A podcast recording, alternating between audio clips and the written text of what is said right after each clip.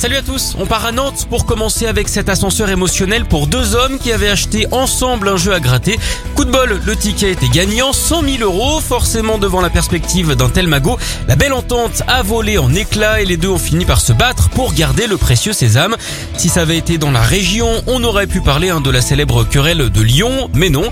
Bref, la police est intervenue et une enquête a été ouverte.